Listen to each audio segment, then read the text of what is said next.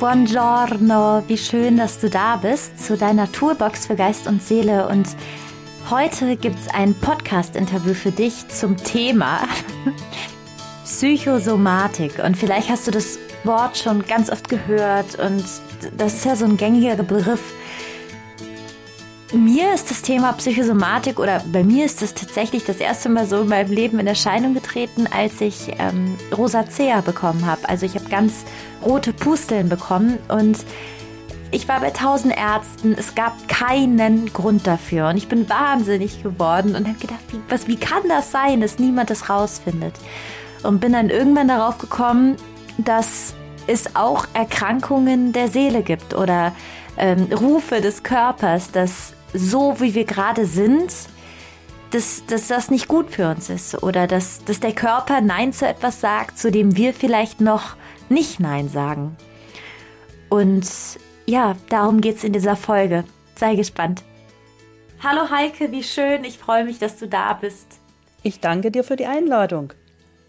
Ja, Heike, ich bin auf dich aufmerksam geworden. Du bist, ich stelle dich mal kurz vor den Hörern, du bist Heilpraktikerin und kennst dich gut mit Psychosomatik aus. Und mir ist aufgefallen, dass Psychosomatik immer noch so ein bisschen so ein, ja, so ein Begriff ist, der, wie soll ich sagen, also manchmal, manchmal so ein bisschen belächelt wird. Und ich fand es so spannend, dass du dich so gut damit auskennst. Und vielleicht kannst du uns direkt einmal mit reinwerfen, was ist Psychosomatik, wie bemerkt man Psychosomatik? Ähm, genau. Oh, pardon, jetzt habe ich verschluckt. Genau. Alles gut, gerne. Psychosomatik ist eine Zusammensetzung aus Psycho und Soma. Psycho ist klar, das ist die Psyche und Soma ist der Körper. Und die Psychosomatik beschreibt die Auswirkungen der Psyche auf unseren Körper. Mhm. Und hast du da so ein paar Beispiele? Also vielleicht, vielleicht, also woher weiß man, dass es die Psyche ist und nicht einfach nur der Körper? Äh, da muss ich ein ganz kleines bisschen ausholen.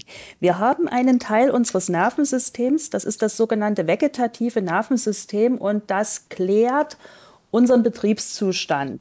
Unser Betriebszustand ist entweder der Flucht- oder Kampfmodus oder der Regenerations- und Erholungsmodus. Und diese beiden Betriebszustände nenne ich das immer, die sind ganz, ganz wichtig, äh, um uns überlebensfähig zu machen in gefährlichen Situationen. Also dieses System ist uralt. Äh, denk jetzt einfach mal zurück an die, an die Steinmenschen. Und da war mhm. die Flucht- und Kampfreaktion ganz wichtig äh, im Zusammenhang mit dem Säbelzahntiger oder mit dem Mammut. Also hinterherrennen mhm. oder wegrennen. Und äh, diese, dieses vegetative Nervensystem steuert die Funktionalität und die Durchblutung unserer Organe. Und dieses, dieses Flucht- oder Kampfsystem, das bezeichnen wir heute als unser Stresssystem. Und äh, das verteilt strategisch äh, Blut um, weil wir haben nicht genügend Blut, um alle Organe gleichzeitig perfekt zu durchbluten. Und in dem Augenblick, äh, wo wir in den Flucht- oder Kampfmodus gehen, werden bestimmte Organe minder durchblutet. Das heißt, ah, im, Stress, mhm. im Stress ist unser Verdauungstrakt nicht so gut durchblutet. Äh, Im Stress ist unser Urogenitaltrakt nicht so gut durchblutet. Im Stress ist unsere Haut nicht so gut durchblutet. Und diese Auswirkungen, was macht Stress mit unserem Körper, die merken wir, wenn wir längerfristig äh, in einem Stressmodus sind. Dann merken wir das äh, durch Funktionseinschränkungen dieses Organs. Also der Magen verdaut nicht mehr so gut. Ganz klassisch. Und das ist der psychische Anteil an äh, Organstörungen. Und das ist Psychosomatik. Mhm. Also das, das, ich, ich versuche das nochmal so zusammenzubringen, dass man quasi dauernd im, im Stress ist, der vielleicht gar nicht gerechtfertigt ist und der dann das Organ äh, quasi hemmt, weil nicht genug Blut hinläuft oder, oder kann es auch einen anderen Grund haben? Das kann natürlich auch einen anderen Grund haben. Du kannst dir den Magen verderben, weil du irgendwas gegessen hast, was du hättest nicht essen sollen. Das geht genauso. Aber du kannst eben auch über, der Magen wird nicht vernünftig durchblutet, die Funktion des Magens einschränken. weil du kannst natürlich, wenn du einem Organ nicht genügend zu essen gibst, weil die Durchblutung ist so, als wie dein Frühstück, wie dein Mittagessen, wie dein Abend, Abendessen. Äh, wenn du jeden Morgen zum Frühstück nur eine halbe Portion bekommst zu essen und jeden Mittag nur eine halbe Portion und jeden Abend, dann hältst du das zwei oder drei Tage durch. Aber irgendwann hast du dann mal ziemlich viel Hunger. Und wenn du dann mit der halben Portion Frühstück, Mittag und Abendessen eine volle Arbeitsleistung bringen sollst, dann wirst du irgendwann mal grimmig. Deinem Magen geht's genauso. Das heißt, wenn er minder durchblutet ist, äh, kann er nicht so viel Energie gewinnen und kann dann auch entsprechend nicht so gut funktionieren. Also er kann nicht so viele Verdauungssäfte produzieren. Und das merkt man dann eben in Schmerzen. Entzündung oder sonst was. Wahnsinn. Also was, was, was ich jetzt, ja, ist, also das, das wusste ich tatsächlich, da hatte ich keine Ahnung, dass es mit dem Blutkreislauf zu tun hat. Ähm, ist es denn so, dass, weil, weil ich mich jetzt frage, ist es so, dass jede Erkrankung, also alles Magen-Darm-Probleme, Hautprobleme, was es alles gibt, dass es sein kann, dass wie soll ich sagen? Also kann es sein, wenn es nicht nachgeforscht wird, also wenn, wenn man keinen Befund hat beim Arzt, ist es dann immer psychosomatisch? Also ist es dann immer dieser Blutarmut am, am Ort? Äh, ganz entschiedenes Jein. Äh, du wirst, du wirst äh, ein, ein, also ein, eine Stresssituation, die irgendwann mal früh um sieben anfängt und sieben Uhr zehn beendet ist. Davon wird dein Magen nicht krank. Das hält jeder gesunde Magen aus, das hält jedes andere gesunde innere Organ aus, dass wir einfach sagen, okay, es kann immer mal passieren, dass wir im Stressmodus sind, sonst hätten wir auch seit der Steinzeit nicht überlebt. Äh, wir haben aber einfach das Problem, äh, wenn dieser Stressmodus zu lang anhält, dann deshalb am dritten Tag hast du dann irgendwann mal ziemlich viel Hunger und dann wirst du knatzig. Äh, dann ist das genauso. Und äh, wenn, wenn wir uns dauerhaft in einem zu hohen Stresslevel befinden, dann kann diese Minderdurchblutung letztendlich zusammenkommen mit noch irgendwas anderem. Also wir bleiben beim Magen. Du hast irgendwas gegessen, äh, was nicht mehr ganz so gut war. Da waren dann schon ein paar, reichlich Bakterien drinne, die deinem Magen Probleme machen. Und wenn der Magen jetzt gut durchblutet wäre, dann könnte er ordentlich Magensaft produzieren. Da wäre ordentlich Magensäure drinne. Dann würde er die Bakterien ziemlich gut abtöten können. Und du hättest halt was gegessen, was nicht mehr ganz so optimal gewesen wäre, aber der Magen hätte das geregelt. Wenn du jetzt aber einen Magen hast, der nicht so gut durchblutet ist, der nicht so gut Magensaft produzieren kann und der kriegt jetzt auch das Essen mit den paar Bakterien zu viel, dann kann der das nicht mehr alleine regeln. Und deshalb hast du, hast du jetzt nicht alles psychosomatisch, aber du kannst quasi über den Stress immer ein Organ schwächen. Hm.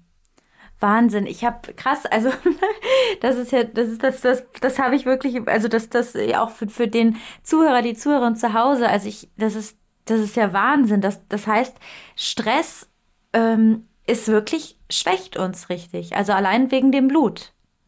Ganz simpel. Wahnsinn. Einfach, es werden ein paar Organe im Stress deutlich geringer durchblutet und damit geht deren Leistungsfähigkeit nach unten. Äh, das nächste Organsystem, was mit dem Stress leidet, ist unser Immunsystem. Also nicht nur der Verdauungstrakt bekommt weniger Energie und der Harntrakt und der Fortpflanzungstrakt, sondern auch unser Immunsystem wird durch Stress runtergeregelt in seiner Leistungsfähigkeit. Wahnsinn. Ich, ich habe mich gerade gefragt, ähm, wenn man jetzt, also die, die psychosomatische Erkrankung, also die psychische und Soma heißt der Körper, äh, hast ja am Anfang gesagt, es ist ja quasi wie so das Endprodukt von einer langen Stressphase dann und einer Blutarmut am Ort eventuell. Ähm, gibt es denn so ganz bekannte Psychosomatiken, wo man schon weiß, ach, okay, das könnte das und das sein? Also, es gibt äh, in der, in der ich sage jetzt mal, in der Psychotherapie des 19. Jahrhunderts äh, gab es so ein paar anerkannte Psychosomatosen Das waren chronisch entzündliche Darmerkrankungen, das war das Asthma bronchiale gehörte dazu. Äh, das sind alles Erkrankungen, wo wir heute sagen, die laufen auf einer allergischen oder autoimmunen äh, Grundkomponente und haben aber üblicherweise als Auslöser äh, eine, eine psychische Belastung.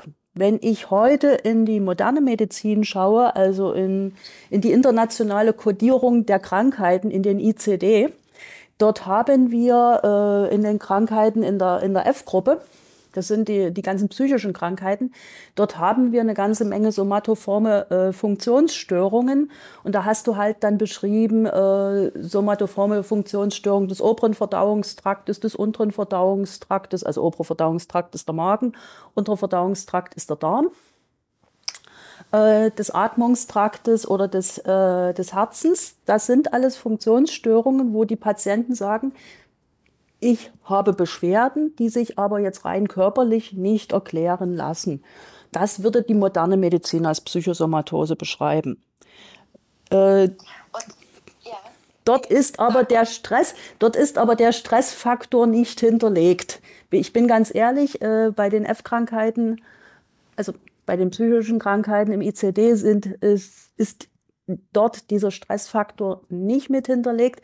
Wenn ich mir aber genau das angucke, was ich äh, vorhin beschrieben habe, wenn ich mir also die, die Physiologie des, des vegetativen Nervensystems angucke und mir die, die Symptome von diesen Krankheiten anschaue, dann sage ich einfach, ja, es korreliert letztendlich mit dem, was, äh, was das Vegetativum mit dem Körper macht.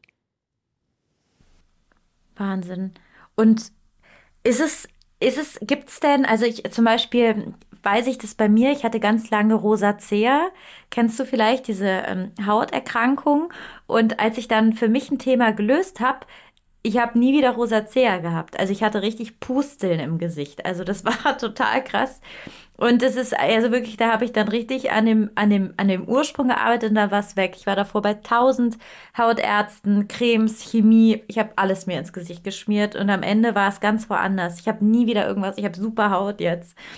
Gibt es so, zum Beispiel gibt es, gibt es so ein kleines einmal eins der möglichen Psychosomatiken, so, das frage ich mich gerade, zum Beispiel Haut heißt, man hat besonders oft Probleme mit dem und dem Bereich oder ähm, Leber oder Milz, hattest du, glaube ich, auch geschrieben, hat mit Angst zu tun.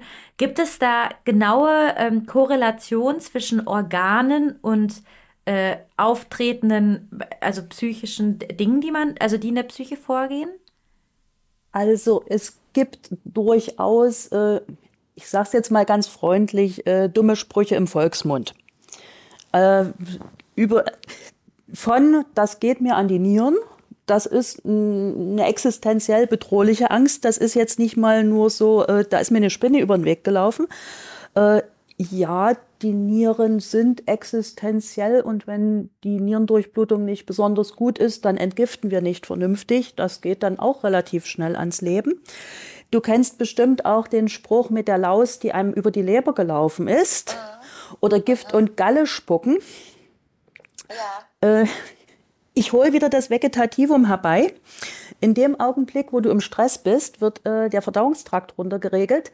Und dann ist es für die Gallenflüssigkeit relativ schlecht, in den Darm zu kommen. Das heißt, die Fettverdauung funktioniert nicht so richtig. Und dann staut sich die Gallenflüssigkeit in der Gallenblase. Und wenn du dich dann mal so richtig ordentlich aufregst oder was Bitteres ist oder was ordentliches Fettiges ist oder eben so einen schönen äh, cholerischen Ausbruch hast, dann kontrahiert die Gallenblase, die Galle fließt in den Darm und die Leber ist entstaut und man fühlt sich wieder wohler. Also das ist diese, diese, das ist Gift und Galle spucken. Ja, das ist einmal ordentlich ärgern und danach ist die Galle geflossen. Das heißt, irgendwo war ja schon das Verständnis schon früher dafür da, wenn da diese Volksmund äh, ja. Redewendung herkommen. Ja, das ist das, das ist das Schöne, dass, dass diese ganzen Sprüche, äh, egal wo sie herkommen, dass da mit Sicherheit kaum jemand wusste, äh, Vegetativum sympathicus, parasympathicus, aber einfach in der Beobachtung. Oder wenn du den Spruch hörst, weiß wie eine Kalkwand aussehen. Du siehst weiß wie eine Kalkwand aus, wenn dir das Blut aus den, den Gefäßen sozusagen herausfließt, wenn du dich wahnsinnig erschrickst, wenn du ordentlich im Stress bist, äh, dann verengen sich die Hautgefäße und dann kriegst du halt kalt, kalte und schweißige Hände und du wirst blass im Gesicht. Ich habe ich hab auch gerade, Heike, gedacht, spannenderweise, also total, es ist wirklich, ich habe gerade gedacht, wenn man sich auch mal so Beschreibungen eines Schönheitsideals anschaut, gut durchblutet, ne, alles so man mit voll, rosig, man malt sich Rouge an, das sind ja im Grunde genommen Zeichen äh, von, von guter Blutversorgung, die man sich aufmalt oder was auch immer oder ähm, ne? und und es ist spannend, dass ähm, wir ja auch schon äußerlich das wahrnehmen, dann diese Blutverteilung im Körper und und die dann Gesundheit oder nicht Gesundheit zusprechen. Du, ich kann weitermachen. Wenn du schöne Haare haben willst, dann müssen deine Haare gut ernährt sein.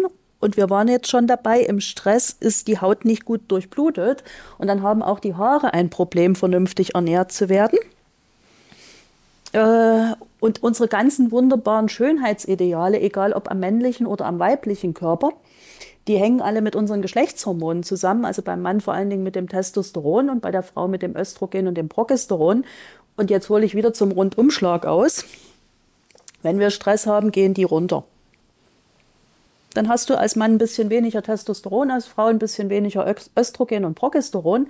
Äh, und dann kann das durchaus sein, dass der Mann dann eben nicht mehr schönen, den schönen muskeldefinierten Körper hat und dass die Frau nicht mehr die weiblichen Rundungen hat, weil diese Fetteinlagerung, äh, die nun mal die weibliche Körperform ausmacht, die hängen am, am, am Östrogen dran. Und das Progesteron sorgt halt dafür, dass wir nicht zu viel Wasser einlagern, also dass wir schöne, schlanke Fesseln haben. Schönheitsideal im 17. Jahrhundert. Ne? Schlank um die ja. Knöchel. Also, wie gesagt, es ist wunderschön. Oder denk, denk an die Damen von Rubens und denk an die Damen von Rubens oder Rembrandt. Das, das waren fortpflanzungsfähige Frauen. Die hatten eine große Oberweite, die hatten einen guten, äh, die hatten eine mittelprächtig schlanke Taille, aber die hatten ein gebärfreudiges Becken. Die waren voll mit Östrogen. Abgesehen davon, der Mann hatte genug Geld, ihnen, ihnen auch genug zu essen zu kaufen. Aber diese, diese ganzen Schönheitsideale, die hängen alle an wieder relativ niedrigem Stresslevel, nicht lachen. Wahnsinn. Nee, ich finde es total, also ich finde es total spannend, auch zu verstehen, woher das kommt. Jetzt haben wir so viel über Stress gesprochen und ich glaube, spätestens seit der Folge ist allen klar, oh je, also Stress führt zu keinen unbedingt, äh, es führt nicht zu einem Schönheitsideal, aber vor allen Dingen führt eben Stress und die damit verbundene Verteilung des Blutes zu möglichen psychosomatischen Erkrankheiten.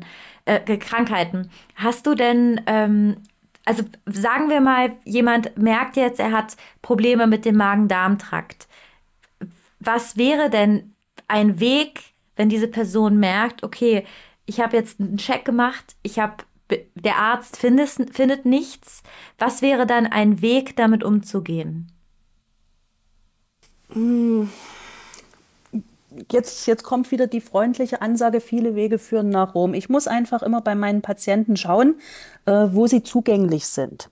Also wenn ich einen Patienten habe, der empfänglich wäre für das Thema Psychosomatik, dann kann ich mit dem darüber reden, wo ist sein Stresslevel, wie können wir das Stresslevel senken. Und dann kann man einfach schauen, es gibt, äh, ob wir jetzt in die Phytotherapie gehen. Also ich würde jetzt einfach mal ganz klassisch die Phytotherapie, die Pflanzenheilkunde nehmen. Und da gibt es eine ganz wunderbare Pflanze, das ist die Melisse. Die wird äh, empfohlen bei stressbedingten Magenbeschwerden. Melisse wirkt jetzt nicht direkt am, am Magen, sondern Melisse wirkt über, über, äh, über die, den Hirnstoffwechsel und Melisse senkt das Stresslevel im Hirn und damit hat der Magen wieder eine bessere Durchblutung. Damit kann ich quasi an dem, an dem Stressthema beim Patienten drehen. Ja, wenn der natürlich weiter in seinem Leben im Vollstress ist, dann kann ich den mit Melisse zutropfen, wie ich will. Dann wird da nicht, sich, nicht so wahnsinnig viel ändern. Also das heißt, ich brauche auch bei einem Patienten dann ein, ein entsprechende, eine entsprechende Compliance, dass er wirklich auch die Dinge ja. umsetzt. Ne? Also das, das, ich, ich kann nicht mit jeder Pflanze alles wegarbeiten, was der Patient an Blödsinn macht. Ja, würdest du denn sagen, dass von jeder Psychosomatik ähm, und also für jeden, der das jetzt hört, vielleicht kannst du uns mal kurz mitnehmen. Erstmal, was gibt es so? Was sind gängige Psychosomatiken, bevor ich jetzt die andere Frage stelle? Hast du da so ein paar für uns im Petto, für jemanden, der jetzt sagt, ach krass, da, da erkenne ich mich oder ähm, das, das, das ist vielleicht bei mir auch so? Also die klassischen Psychosomatiken für mich, das sind solche Dinge wie Reizmagen und Reizdarm, wo einfach die Magenfunktion gestört ist, ohne erkennbaren Grund. Beim Reizdarm hast du einen Wechsel zwischen Durchfall und Verstopfung und du hast Blähungen und es, es, es krummelt und es macht keine Freude. Äh, schau dir die Reizblase an. Das wären jetzt so ganz, ganz typische äh, Psychosomatiken für mich. Wahnsinn. Ich kenne ganz viele Leute, die mit dem Darm immer was haben und nicht wissen was, aber nie darauf gekommen sind, dass es, also mit dem Darm, ich wäre ich ehrlich gesagt jetzt auch nicht so drauf gekommen, dass das eine Psychosomatik sein könnte. Wie gesagt, wir bleiben bitte dabei, es könnte. Ne? Nicht, ja. nicht, nicht jede, ich habe Verstopfung, Krankheit, äh, ist, ist zwingend Psychosomatik ja. oder psychosomatisch, aber es kann sein. Jetzt haben wir über den Stress gesprochen, den glaube ich jetzt keiner mehr haben will oder alle ein bisschen Vorkehrungen versuchen zu schaffen. Hast du denn, also wenn man jetzt die Psychosomatik als Endstation sieht, der, der, des Schrei der, des Körpers oder ne, der, der Mitteilung des Körpers oder der Seele durch den Körper, gibt es, ähm, bevor dann die letztendliche, der Ausbruch quasi ist, gibt es äh, Vorboten oder Dinge, wie man das schon merken kann, dass man, bevor dann, weiß ich nicht, man richtig Magenprobleme hat oder Rosacea, dass man davor schon einschreiten kann? Diese Möglichkeiten gibt es, aber da kommen wir zu einem ganz spannenden Thema. Ich muss diese versteckten Botschaften des Körpers auch wahrnehmen. Also mein Magen klopft mhm. nicht früh bei mir an der Türe an und sagt, du, ich wollte dir bloß mal sagen, ich habe ein Problem. Das können wir nicht erwarten. Der schreibt mir keine mhm. E-Mail, der ruft mich nicht an. das ist ein gutes Bild. Du, ich habe ein Problem. Das ist ein super Bild. das ist richtig gut. Das heißt, mein Magen wird mir relativ subtile Botschaften schicken von, es geht mir nicht so gut. Das heißt, solange ich mich jetzt äh, gesund ernähre, solange ich, was weiß ich nicht, Äpfel, Birnen, Bananen und ansonsten relativ leicht verdauliche Sachen zu mir nehme, da wird er die Funktion schaffen. Äh, in dem Augenblick, wo ich dann aber mal irgendwann äh, ein, ein schönes mehrgängiges Mittagessen oder Abendessen zu mir nehme, da werde ich dann hinterher feststellen, da habe ich noch zwei oder drei oder vier Stunden was davon. Das heißt, dass der, der Oberbauch ist gespannt, das drückt so ein bisschen und zwickt und ich fühle mich nach dem Essen einfach nicht so toll. Und dann, mhm. und dann haben wir zwei Möglichkeiten. Entweder wir gehen mal in uns und fragen uns, war die Portion jetzt einfach nur sinnlos zu viel?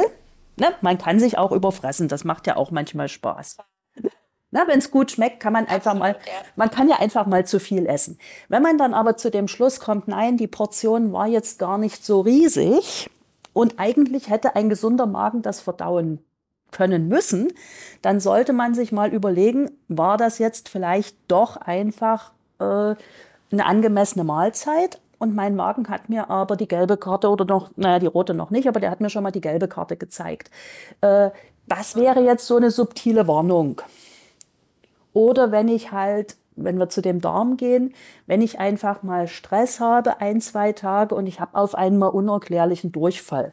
Wir reden jetzt vielleicht über so ein bisschen interessante Themen. Das ist jetzt für mich als Therapeut, als Heilpraktiker ist es vollkommen in Ordnung, mit meinen Patienten über ihre Stuhlgewohnheiten zu reden. Mhm. Na, also nicht erschrecken. Ja. Das heißt, wenn mir ein Patient berichtet, ich habe, ich habe jetzt eine Stresssituation gehabt und dann hatte ich zwei Tage Durchfall und dann war der Durchfall auf einmal weg. Äh, oder ich hatte eine Stresssituation und ich hatte auf einmal zwei Tage eine wahnsinnige Verstopfung. Ich bin nicht auf die Toilette gekommen, ich habe Blähungen gehabt und ich habe mich aufgeblasen gefühlt. Ne, so einen richtigen Blähbauch gehabt. Und dann war der Stress weg und auf einmal hat die Verdauung wieder funktioniert. Dann ist das eine ganz vorsichtige Botschaft meines Darmes. Die Peristaltik war entweder überdreht, also zu schnell, genannt Durchfall, oder der Darm war einfach zu langsam. Und dann hat das eben alles ein bisschen länger gedauert, ehe das dann wieder am Anus rausgekommen ist. Und das sind so ganz vorsichtige Zeichen des Körpers, so nach dem Motto, hier ist was nicht so ganz in Ordnung. Mega spannend. Ich finde es so wirklich, Heike, ich, ich liebe dieses Thema, weil ich zum Beispiel die letzten Jahre bei mir wirklich sehr hellhörig geworden ist, sobald irgendwas ist. Und bei mir ist wenn ich Stress habe, ich kriege dann immer so ganz raue Lippen, also wirklich so aufspringende Lippen, da weiß ich schon, ah ja, jetzt fühle ich mich aber richtig gestresst. Also, ich, also glaubst du, dass jeder Körper so eine Sache hat, über die er besonders gern kommuniziert? Ja, und über die Sache, über die er so gerne kommuniziert, da müssen wir uns bei unseren Eltern beschweren. Wir haben alle eine Genetik von unseren Eltern mitbekommen und jeder hat quasi ein Schwächeorgan. Da, wo die Genetik unserer Eltern nicht ganz so optimal war, äh, dass wir jetzt alle, wir sind unterschiedlich groß, wir sind unterschiedlich schwer, wir haben unterschiedliche Augen- und Haarfarben und wir haben auch manchmal Baupläne in unserer Genetik, die zwar nicht falsch sind, aber nicht perfekt sind. Und da haben wir dann eventuell eben eine empfindliche Haut mitbekommen oder wir haben einen empfindlichen Magen mitbekommen oder wir haben eine empfindliche Blase mitbekommen. Und da hat jeder so sein, sein Lieblingsorgan, wo er seinen Stress ausagiert. Und hat man das schon als Kind dann meistens? Also zeigt sich das schon seit der frühen Kindheit dann, würdest du sagen, was so das benachteiligte Organ ist? Äh, ja, das kann sich auch schon in der Kindheit zeigen. Dort wird es sich natürlich nicht so gravierend zeigen. Äh, aber wenn man, wenn man hinschaut, wird man es finden können. Also ich hatte in der Schule, ich glaube, sechste Klasse. Da, also heute würde man sagen, ich bin gemobbt worden. Da hatte ich mein, du, ich hatte meinen Anteil dran. Da, das, heute sage ich, okay, das war einfach so. Also das heißt, äh, das war eine Mobbing-Geschichte. Und ich hatte einfach überhaupt keine Lust, in die Schule zu gehen, weil zu Hause war schöner und Schule war doof. Und ich habe dort eine chronische Magenschleimhautentzündung entwickelt und die heilte und halte nicht aus. Wahnsinn. Jo, also ich habe dann sozusagen mal sechs Wochen zu Hause verbracht. Ich musste dann irgendwann mal wieder in die Schule. Es hat sich nicht geändert und es, es, es ließ sich auch nicht vermeiden. Äh, ich habe mir sozusagen mit, mit sechs Wochen Magenschmerzen äh, sechs Wochen Schule äh, erspart. Aber im Nachhinein weiß ich einfach, dass das mit der Mobbing-Geschichte zusammengehängt hat. Also ich habe mir in der Zeit nicht den Magen verdorben. Meine Eltern, meine Schwestern hatten keine Magen-Darm-Beschwerden. Meine Mutter hat auch, denke ich mal, ganz vernünftig gekocht. Also es gab eigentlich keinen Grund, warum ich Magen hatte und der Rest meiner Familie gesund war. Also außer, dass ich Schulstress hatte. Ja, also Wahnsinn, wie sehr das zusammenhängt. Und ich glaube, Heike, deswegen ist es schön, dass wir heute sprechen, auch für alle, die das hören, dass ähm, man, man oder du, der das jetzt hört, oder wir, wir nicht verrückt sind oder man, also was ich gelernt habe, auch nicht immer in diese Verurteilung mit dem Körper zu gehen. Oh, was ist denn jetzt schon wieder los? Jetzt brennt die Haut wieder oder mein Darm oder was auch immer. Sondern meinst du, man kann da richtig auch einen Umgang des Zuhörens lernen, dass das möglich ist? Eine Entwicklung? Es gibt, es gibt in der Psychosomatik so einen bösen Spruch, sagt die Seele zum Körper, geh du voran, auf mich hört er ja sowieso nicht. Ach, also sagt die Seele zum Körper, geh du voran, weil mich hört sie sowieso nicht. Super. Das heißt, unser Körper ist eine Bühne. Äh, wenn irgendwo auf unserer Stirne immer ein rotes Pickel sprießen würde, wenn der Stressknopf gedrückt werden würde, wäre es einfacher, weil dann müssten wir nur in den Spiegel gucken, den roten Knopf sehen und dann wüssten wir, ja, wir haben wieder Stress. Das ist nicht so.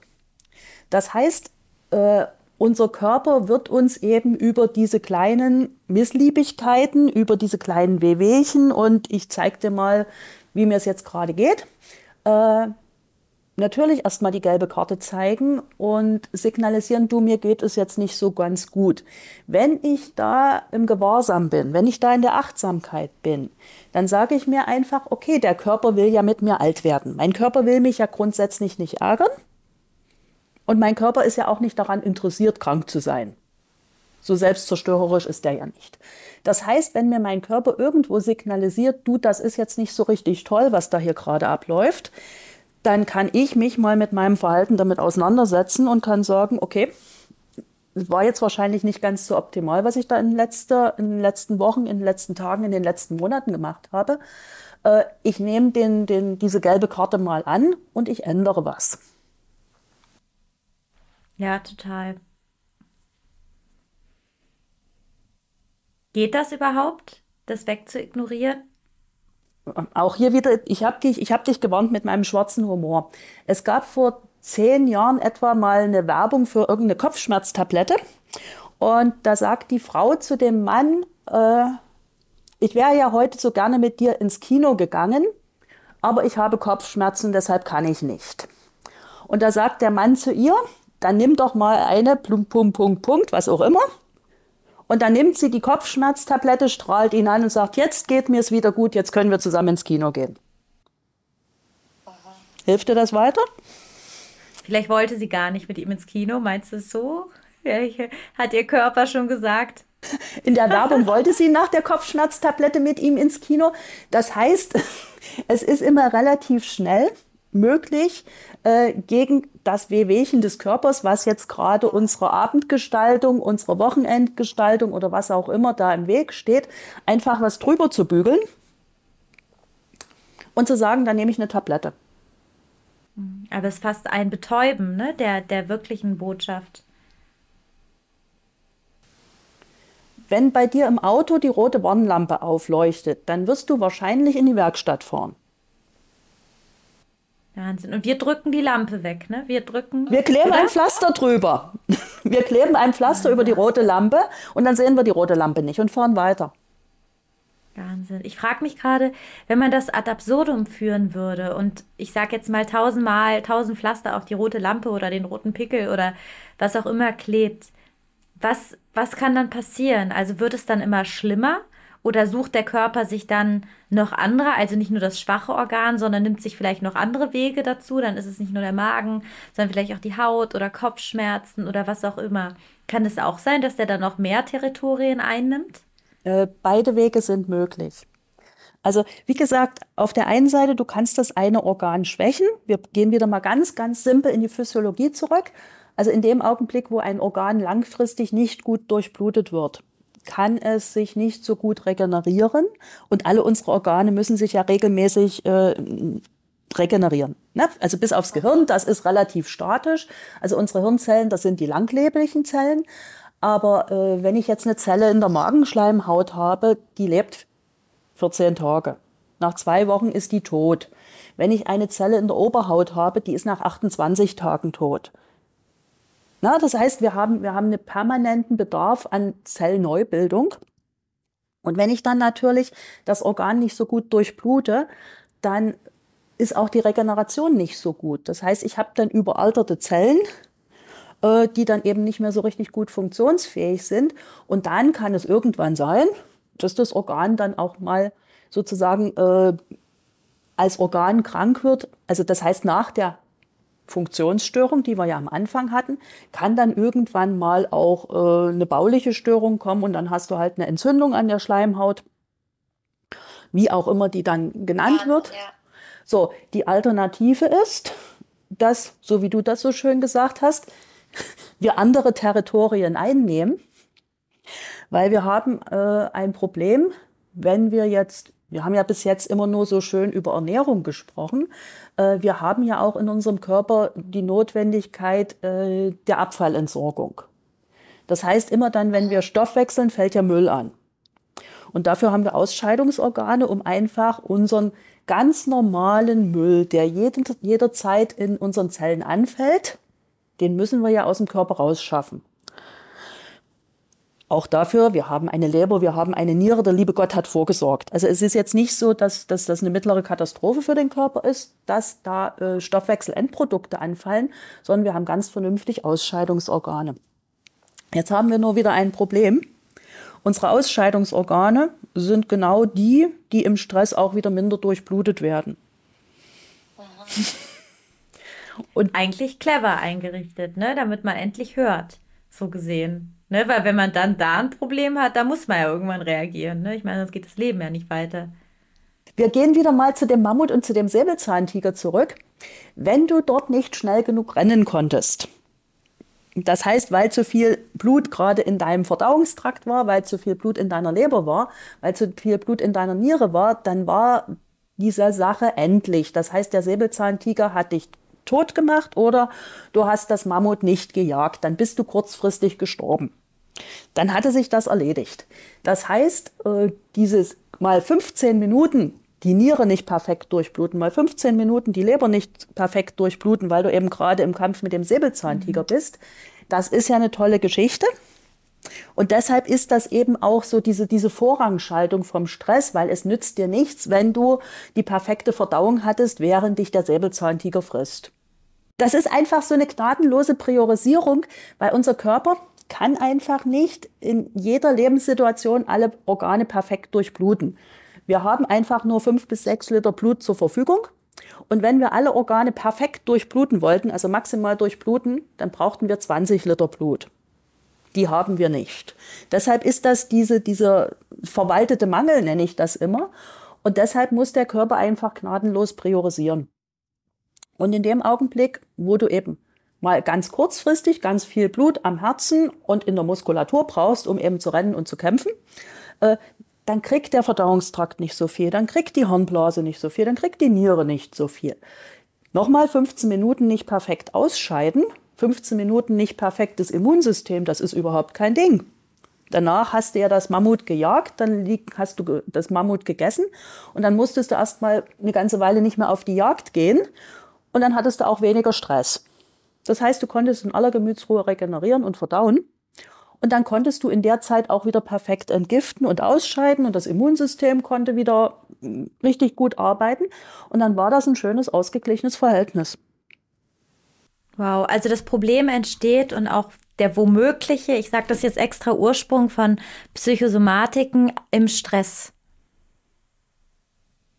Der langanhaltende Stress. Ne? Der kurze ist okay, aber der langanhaltende. Der langanhaltende Stress ist für unseren Körper ein riesiges Problem, weil wie gesagt, als dieses System gebaut worden ist, da gab es nur den kurzfristigen Stress, den du motorisch gelöst hast durch hinrennen oder wegrennen. Und da ist dieses System entwickelt worden. Das macht dich leistungsfähig, dass du einfach körperlich aktiv sein kannst, dass du eben, wie gesagt, ich bleibe bei meinem schönen Beispiel, äh, vom Säbelzahntiger wegrennen konntest oder dem Mammut hinterherrennen konntest. Und da konntest du wahnsinnig schnell rennen. Und da fällt alles andere, wird dann einfach gnadenlos runtergefahren, weil das ist nicht wichtig. Wenn du aber äh, 14 Tage im Dauerstress bist und wenn du gefühlt 14 Tage äh, vor dem Säbelzahntiger wegrennst oder drei Monate vor dem Säbelzahntiger wegrennst, dafür ist dieses System nicht gebaut worden.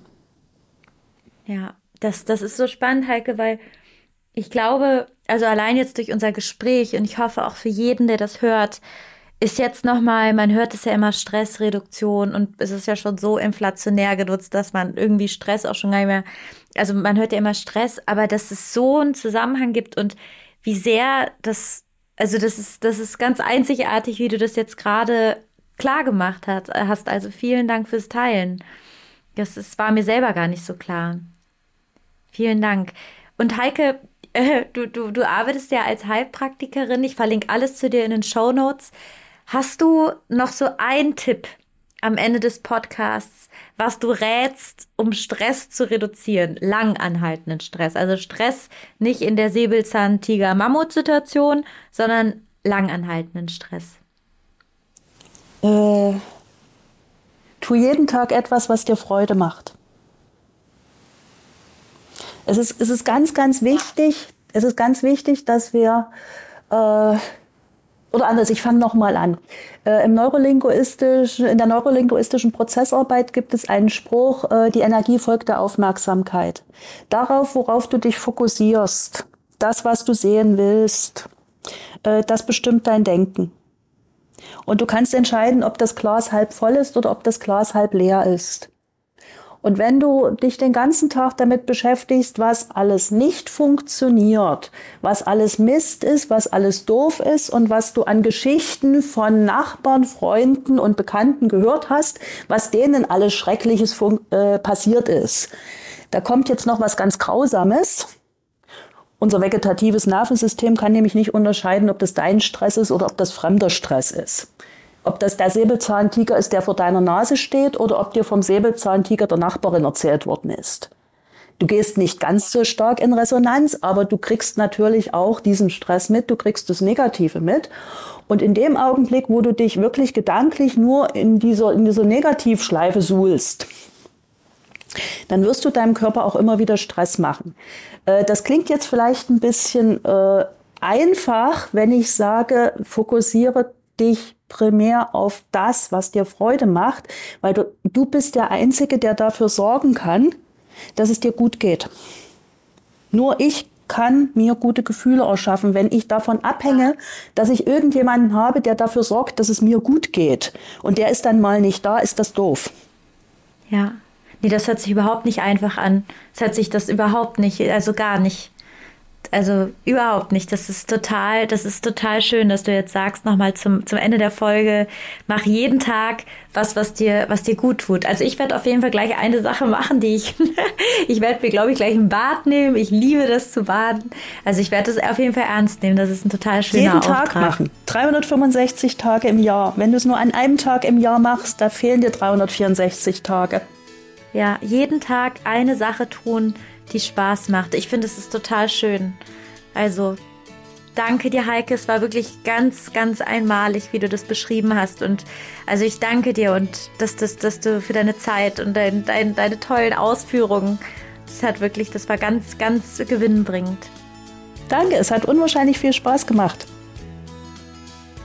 Ich hoffe, du konntest aus der Folge ganz viel für dich mitnehmen und vor allen Dingen, dass du hinhörst, wenn dein Körper dir was sagt und dass du nicht denkst, oh je, warum, warum funktioniere ich gerade nicht? Weil wirklich, und das ist eine Erkenntnis jetzt so der letzten zwei Jahre ganz intensiv für mich, wenn irgendwas ist, also ein Kopfschmerz da ist oder irgendwas, dann hat das was mit dir oder mir zu tun und sich dann zu fragen, was ist da? Und sich Hilfe zu holen und ja, auch, auch ganz ehrlich mit sich zu werden. Warum tut mein Kopf gerade weh oder warum habe ich gerade Magenprobleme? Und dahinter zu schauen und, und mutig zu sein, weil oft will man es meistens eben nicht hören, was dahinter ist. Und ja, dann spricht halt der Körper. Ich freue mich auf jeden Fall, dass du dabei warst. Schreib mir gerne, hast du eine Psychosomatik? Hast du irgendwas, wo, wo dein Körper schon längst sagt nein und du aber noch irgendwie denkst, ah, es geht doch? Also schreib mir super gern und schreib mir auch gerne eine Rezension und gib mir fünf Sterne, weil es ist immer so, dass Menschen natürlich viel mehr vertrauen, wenn, wenn andere Menschen Dinge empfehlen, was ja auch total schön ist. Und ja, wir, wir hören uns nächste Woche. Sei una luce, du bist ein Licht, deine Lea.